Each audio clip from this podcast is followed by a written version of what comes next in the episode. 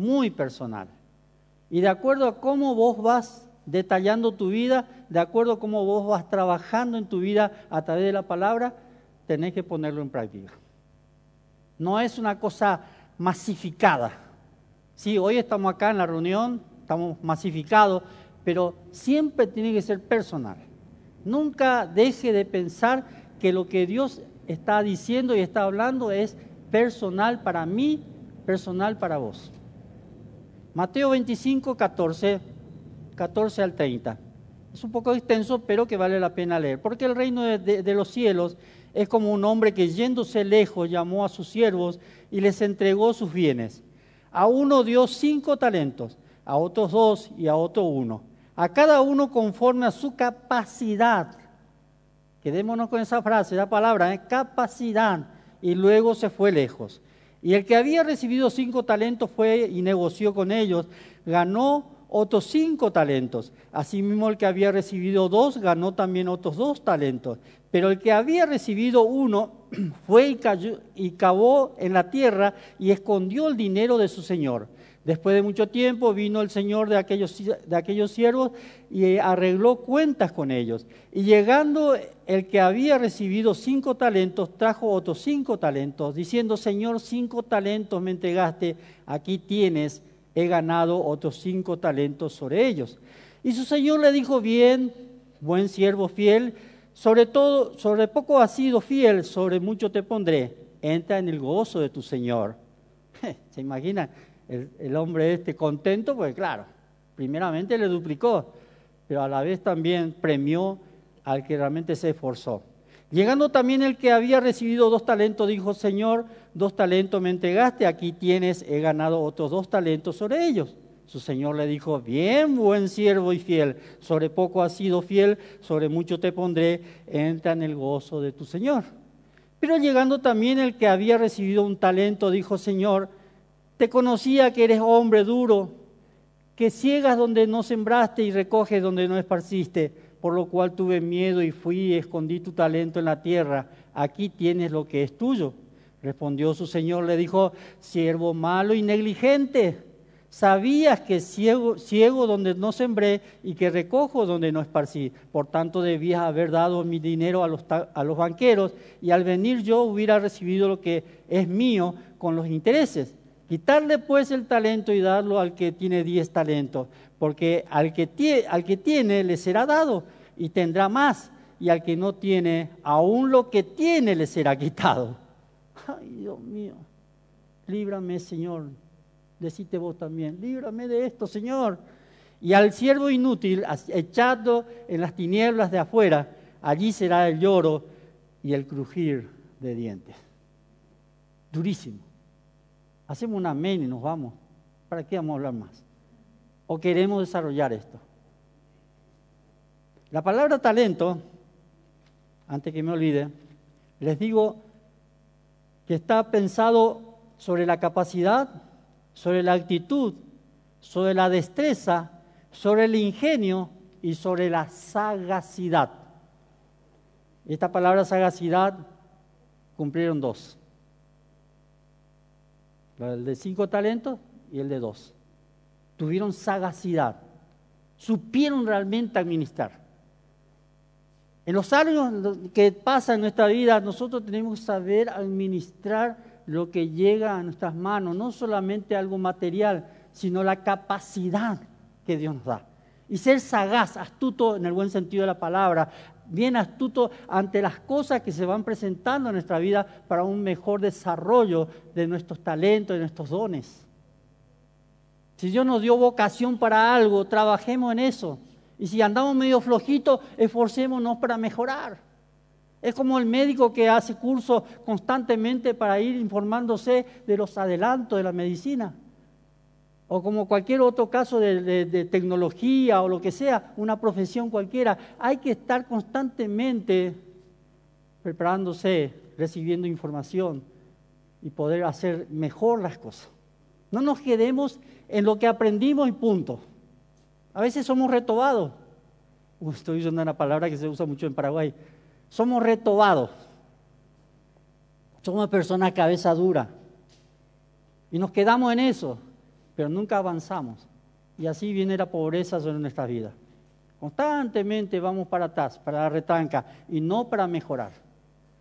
Alguien encumbrado, alguien que avanza, es porque realmente recibe información y va para adelante. Un comerciante que no tiene su negocio bien iluminado, bien puesto, nunca van a ser atraídos los bichos por ese negocio.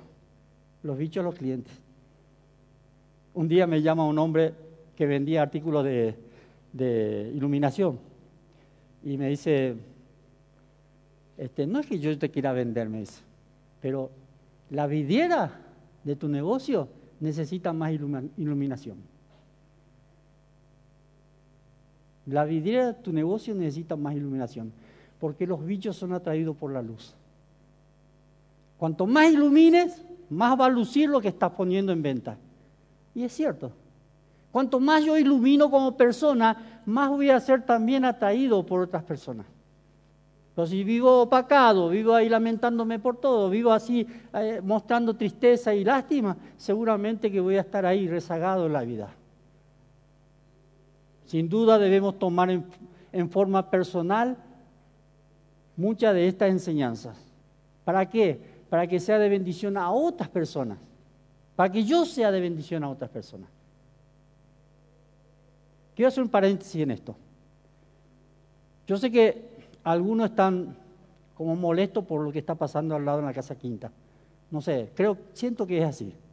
No se sientan molestos. Estamos bendiciendo a una iglesia que necesitaba ese lugar para hacer un retiro espiritual. Ayer todo el día, anoche tuvieron este, eh, un tiempo de, oración, estuve con ellos un ratito y hoy están todo el día aquí. No se molesten, presten atención a lo que estoy diciendo. ¿sí? A lo mejor les llega al oído un poco de ruido, pero no se molesten, por favor. Presten, presten atención. Muchas veces no sabemos aprovechar las oportunidades que Dios nos da. Muchas veces no sabemos porque estamos embarullados por cosas que nos distraen. Como en este caso, pongamos esto. No distraigamos nuestra mente en otras cosas. En el diario vivir yo tengo que realmente aprovechar ese tiempo oportuno para poder realmente saber que hay algo que me quiere decir, hay algo que me está trayendo esto que estoy viviendo. Yo recién estaba hablando con, con Nahuel Estoy leyendo un libro donde habla sobre la pobreza, sobre la gente que vive siempre retrasados, siempre están ahí lamentándose por, su, por la vida que les toca vivir. Y dice en una parte del libro que la mentalidad del pobre es el que piensa nada más que en él y mirando lo que tiene el otro. Y Nahuel me dijo con un muy buen tino, ¿sabe que la mentalidad de los sindicalistas son así? Ellos viven manijeando a sus trabajadores y diciéndole, tu patrón se enriquece a causa de lo que vos estás trabajando y haciendo y te está esforzando. Saquémosle más. eso es mentira del diablo. No, yo tengo que pensar en que tengo que mejorar y a lo mejor mañana termino siendo patrón. Y ahí vas a saber lo que realmente es el patrón. Pues yo lo sé. ¿Cuántas cosas tenemos que evitar de que en, nuestra mente, que es finita, trabaje realmente el enemigo para ser negativo en la vida? Ah, lo que tiene aquel yo también tendría que tener, la verdad. Se lo voy a sacar o lo voy a envidiar. Y estás perdiendo el tiempo. La mentalidad de pobre, si permanece en tu vida, siempre vas a ser pobre. Muchas veces no sabemos aprovechar entonces la oportunidad que Dios nos da, porque Dios es el dador de todo. ustedes piensan que porque ustedes tienen la capacidad, ustedes lograron, porque se esforzaron. Sí, es cierto, pero Dios es el que te dio salud, te dio vida, te, dio, te abrió puertas de trabajo y saber realmente aprovechar esa oportunidad. Un buen cristiano tiene que aprender estas cosas prácticas. No es todo conocimiento, es todo práctica, teoría no, práctica. Desde nuestro nacimiento y el resto de la vida fuimos creados para un propósito. ¿Cuál es el propósito en mi vida cuando me cae la ficha y me doy cuenta realmente que tengo que descubrir el propósito de Dios en mi vida? ¿Qué voy a hacer, Señor? De aquí en más, ¿para dónde voy a disparar, Señor? Necesito me dé realmente sabiduría para descubrir tus propósitos. Y los propósitos de Dios cuando descubrimos permanecen. Tuve un largo rato hablando con Nahuel, lo nombro de nuevo. Y le decía que Dios siempre va a cumplir sus propósitos en nuestra vida, pero tenemos que permanecer. Y así permaneceré postrado, postrado ante tu, presencia, Señor. Rendirme totalmente a ti, Señor, porque necesito realmente descubrir en esta vida tan corta que me toca vivir, descubrir tus propósitos. ¿Qué huellas pisadas voy a dejar? ¿Profundas o leves? Timidosos. Como este muchacho pobrecito que se mandó la gran macana de no usar la cabeza y decir a mi jefe, a mi patrón, tengo que redituarle este talento que me dio. Yo quiero cinco. Yo quiero diez, Señor para hacer más, Señor, para extender más tu reino, Señor. Yo quiero algo más, Señor, para que mi familia esté mejor. Yo quiero algo más, Señor, para bendecir a otros. Y no porque uno lo haga, sino porque hace, hace realmente que esa persona se sienta bien. Ayer entraba un muchacho en mi negocio. Propósito, esta semana estuve solo, abandonado, ahí nadie me visitó en el local. Ninguno de ustedes los vi, ¿eh? No, Evaristo eh, entra un muchacho con una, está vendiendo unas barastijas, una chuchería, que sale en la calle a vender. Y dice, amigo, me dice, es una billetera, una billetera. Y le, mostré la billetera, no, no, no llego, dice, no, no llego. Yo sentí en mi corazón que tenía que darle algo. Y miré así un canasto ahí de ofertas, que obviamente no están, no, no son cosas falladas ni nada, cosas que van de rezago. Y agarré una billetera y se lo regalé. Se fue tan contento este hombre, ya un hombre más de 40 años. Y dije, Señor, de gracia me das, de gracia doy. Y es bueno realmente desarrollar eso. ¿Saben por qué? Porque el primero que se beneficia, el primero que está contento y feliz, es el que da y no el que recibe. Ustedes chicos que hacen acá con la música, ustedes son los primeros bendecidos. Son los primeros y los que van a recibir más bendición todavía. Porque Dios mueve nuestro corazón para hacer el bien y de gracia recibo, de gracia doy. Sin duda debemos abrir nuestra mente y creer que es posible lograr hacer realidad aquello que para mí es imposible. Abrir mi mente para lo imposible. Por lo posible, cualquiera. Cualquiera. Lo imposible es lo que hace realmente que te sientas bien, te sientas recompensado. Un embarazo, viene el embarazo, muy bien. Sufrís nueve meses, mujer, pero después la alegría que tenés es tan grande que no lo podés contar con palabras, porque busca todo tu amor hacia eso que Dios te dio, que es un hijo, hacia eso que Dios te dio, que trae alegría a tu casa, que trae felicidad. Traducirlo de esta manera, no como una carga, no como una cosa que, oh, me tengo que hacer cargo. Te está equivocando. Y si te pasa eso, pensá muy bien lo que vas a hacer. Encontramos entonces tres hombres con distintos pensamientos. Uno sin duda más decidido que cualquiera. El otro Decidido pero cauteloso, el del medio. Y el tercero, un perfecto timorato, un miedoso, uno que no quiere arriesgar. Tenemos en nuestra iglesia también, el otro día al, al WhatsApp de varones les mandé, nuestra iglesia necesita de hombres decididos, comprometidos, de hombres realmente que se pongan a la brecha, cuál sea la cosa que haga, eso es importante. Así tenga que traer, allá en la puerta hay una, tira que está desclavado. Un clavito en la semana, mete en tu bolsillo y un martillo. Traete y clava esa tablita. Está ahí, no, es un cuento, ¿eh? se está despegando. Tu tarea, hermano querido, es ponerte a la brecha. No importa lo que hagas, no importa si se ve o no se ve lo que estás haciendo. ¿Saben quién ve? El Señor. Y para mí es la mejor recompensa. A veces se ven cosas que hace el pastor, porque bueno, está al frente y cuenta, a veces se ve los maestros de la escuela bíblica, no importa lo que sea, pero lo que importa realmente es que sepas que lo que, estás haciendo, lo estás haciendo como para el Señor.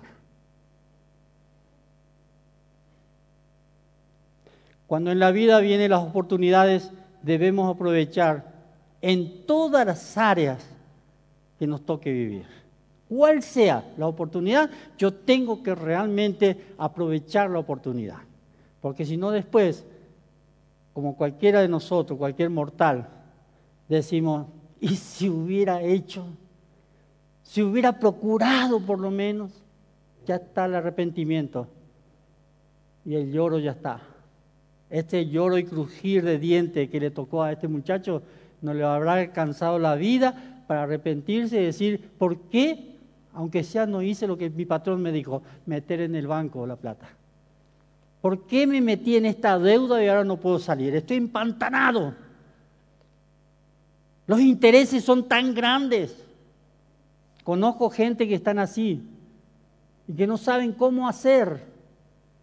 Que en tres años le, dan, le dan un crédito nuevo al banco, pero que en tres años paga cuatro o cinco veces más de lo que gastó. Cuidado con las deudas. Las deudas son del diablo, siempre digo. ¿Saben por qué? Porque no te deja dormir, no te deja vivir en paz. Y el diablo molesta, y el diablo desgasta. Lo estoy nombrando mucho, pero no importa. ¡Ay! ¡Qué mal hicimos para meternos en una semejante situación! Por cabeza dura, por no pensar, por no desarrollarme.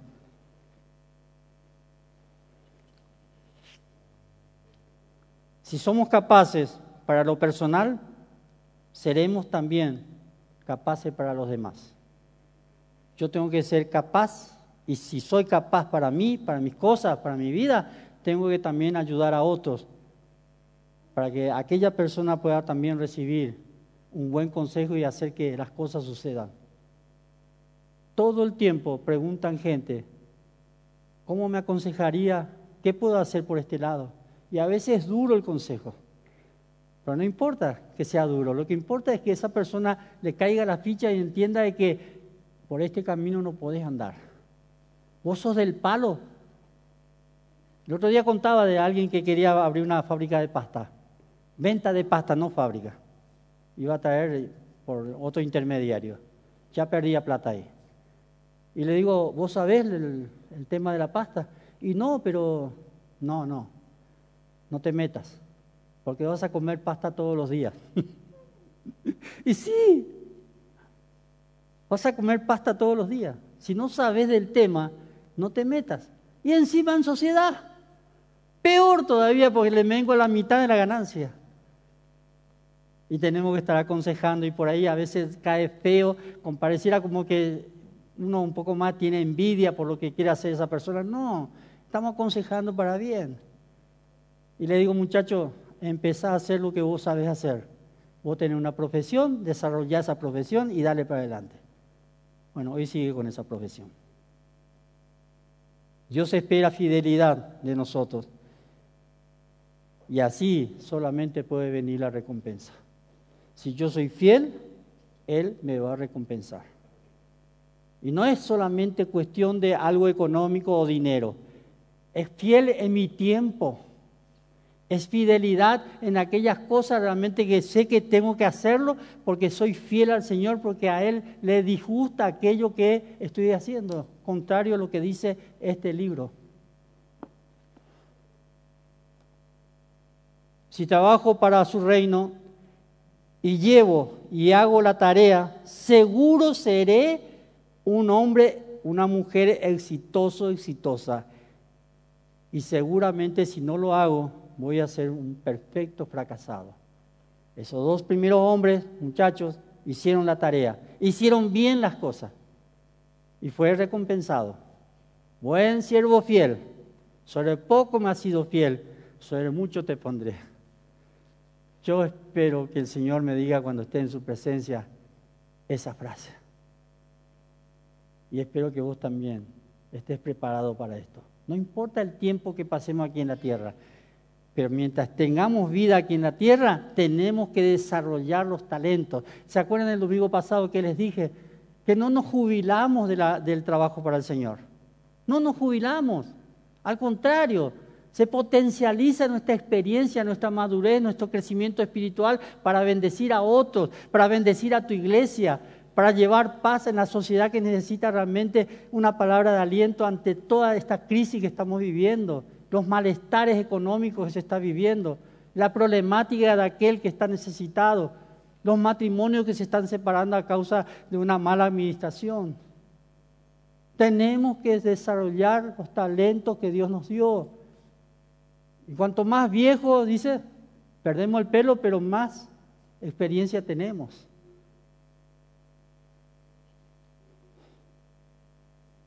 Y a tus pies, Señor, cuanto más estoy preparado, más carga puedo llevar. Cuanto más experiencia tengo, cuanto más preparación tengo, puedo llevar las cargas de los demás, puedo ayudar a otros Puedo tener esa sensación de saber que vienen, vienen como mosca hacia mi persona y saber que eh, necesitan una palabra, una palabra de aliento, un consejo. Esos talentos que el Señor nos da, esos dones que el Señor nos da, tenemos que desarrollarlo y potencializarlo cada día más y más. Porque si no, el Señor nos va a pedir cuentas. ¿Cuánto hace que tenés dormido tu, talento y tu don? ¿Cuánto hace que le estás retaseando al Señor ese tiempo que te estás dedicando a vos mismo y te olvidas realmente del Señor? Nunca me voy a olvidar de un hombre que tenía unas botas especiales porque tenía un pie más corto y caminaba, caminaba así, pero era un hombre muy trabajador. Ya está en la presencia del Señor. Y él trabajaba en Cresta Roja, acá en, vialidad.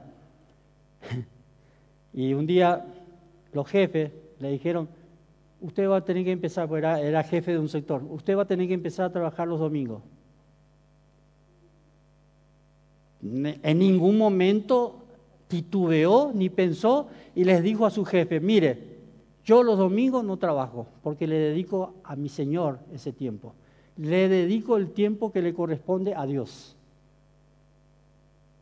pero con una autoridad, no con una duda, bueno, pues voy a ver, pero lo que pasa es que tengo que ir a la iglesia. No, no, no, determinante, no, Señor. ¿Y saben qué pasó? Que los jefes le dijeron, respetamos su creencia, su fe, trabaje de lunes a sábado. Los milagros de Dios, cuando le doy el primer lugar, cuando le doy la importancia que se merece a Él en mayúscula, a Él, a ese Dios. Y por último, y no nos olvidemos que Dios nos dio la vida. Y mientras la tengamos, hay esperanza para aprovechar el tiempo, porque los tiempos son malos. Si Dios me dio vida, yo tengo que dar realmente el tiempo a Él como realmente le corresponde darle el tiempo al Señor con una esperanza de saber realmente que estoy aprovechando bien el tiempo porque dice la palabra, los tiempos son malos. Son malos. Y en un abrir de ojos y cerrar pueden suceder cosas realmente imposibles de entender. En un momento de abrir y cerrar los ojos, Dios te puede sacar de un soplido aquello que más querés. Y no para castigarte, porque Dios no castiga. Dios permite algunas pruebas. Y yo necesito realmente darme cuenta que serle fiel al Señor es lo más importante. Y no con un fanatismo, sino porque realmente es más importante. yo hablaba recién con Nahuel, otra vez Nahuel, que cuando nosotros le dedicamos al Señor nuestro tiempo y aprovechamos lo que Él pone en nuestras manos como un compromiso, una responsabilidad, yo tengo que hacer todo lo posible para realmente darle al Señor esa gracia de saber que, Señor, estoy cumpliendo lo que me mandaste. Y si estás anciano, si ya no te dan la fuerza, el domingo dijimos, ¿qué tenemos que hacer? Orar, interceder por aquellos que están trabajando, por aquellos que tienen fuerza para hacer la tarea. Porque los ancianos son de bendición también, aún ahí, postrado en la cama o en una silla de ruedas o con algunos achaques de enfermedad, saber realmente que pueden seguir siendo de bendición porque Dios escucha la oración del justo. No sé cómo terminar esto, como siempre. Solo sé que, ¿qué estoy haciendo con las cosas que Dios me dio? Con ese talento que Dios me dio. ¿Lo oculté, lo tenía ahí, ahí acobachado? ¿O lo puse realmente a la vista y lo trabajé y le di para adelante? ¿Qué hago con ese negocio que Dios puso en mi mano? ¿Qué hago con ese remis que tengo? ¿Qué hago con esa herramienta de, de albañilería que tengo? No hace mucho una persona me llamó mucho la atención, porque yo observo mucho. Viene, descarga un trompo, un camión trompo, eso que está en hormigón. Estaba descargando, llenando un lugar. Y cuando terminó, obviamente el trompo ese tira, tira cemento, material, arriba de la carrocería. ¿Saben qué hizo este hombre? Sacó una manguera y en tiempo, ese material todavía mojado, lo sacó, lo lavó todo el camión. No dijo, bueno, ahora voy hasta mi casa y lo limpio en mi casa. No, ahí al toque en el momento hizo la tarea de limpiar. Y yo quisiera que en esta mañana, si esto que el Señor te está tocando, si te está tocando esta palabra, si está desperdiciando tus talentos, tus dones, si no le das el tiempo al Señor que se merece, podemos realmente darnos cuenta de que tenemos que tomar la decisión de hacerlo ya, no esperar más, de hacerlo ya, la oportunidad de que el Señor haga la tarea en mí y que vaya perfeccionando cada día. Te doy este desafío esta semana, pensalo, no dejes enfriar lo que estás recibiendo en este momento, que el Señor realmente te dé la oportunidad de descubrir lo que Él quiere hacer contigo y te va a poner en lugares altos. Te vas a sentar en lugares altos. Vas a ver cómo la gente te van a llamar. El Señor nos dio la gracia de, de hacer casamiento en lugares insólitos. Nos llamaron, nos dieron la oportunidad de llegar en nombre de la iglesia, a través de su pastor, de llegar a lugares en donde gente de etiqueta, de grandes coches modernos, qué sé yo, lo que ustedes quieran imaginarse, ahí el Señor nos puso para enfrentar los oídos de este tipo de gente, gente de mucha plata. Hemos llegado a desarrollar nuestro talento ahí. ¿Por qué? Porque el Señor nos sienta en lugares altos. No es por lo material, sino porque el Señor está usándonos para hablarles también a aquellos que dicen ser ricos económicamente, pero pobres espiritualmente. Dios tiene un propósito en nuestra vida. Y nos sigue y nos va a seguir bendiciendo y declaro realmente la bendición de Dios en nuestra vida conforme a la entrega que yo haga para con Él. Dios te necesita. Dios te necesita. Más que nunca ahora, pues son tiempos difíciles. Dios está usando esta casa quinta para bendecir a esta iglesia, una pequeña iglesia de allá por Espegasini, y conectado con su pastora nos pidió el permiso para venir y nosotros como iglesia estamos bendiciendo. Estamos dándole los dones y los talentos que tenemos. Qué bueno el Señor. Hoy me arrodillé y le dije, Señor, gracias por poder ser de bendición a esta iglesia. Gracias Señor porque podemos realmente de gracia recibir, pero también de gracia dar a otros. Así como pones tu mano aquí en esa bolsa gordo, que no es cuestión de dinero, es cuestión de darle gracias al Señor porque recibiste de gracia y de gracia estás dando. No le estás mezquinando al Señor porque si no vas a seguir siendo siempre pobre, siempre miserable. Pero yo tengo confianza de que aquí tenemos hermanos y hermanas, del más pequeño hasta el más anciano, bendecidos y dando gracias al Señor. Y veo en ustedes, mi hermano, veo en ustedes que son fieles. Por eso no sé, lo corto acá. Pasamos, cantamos, ¿sí? He decidido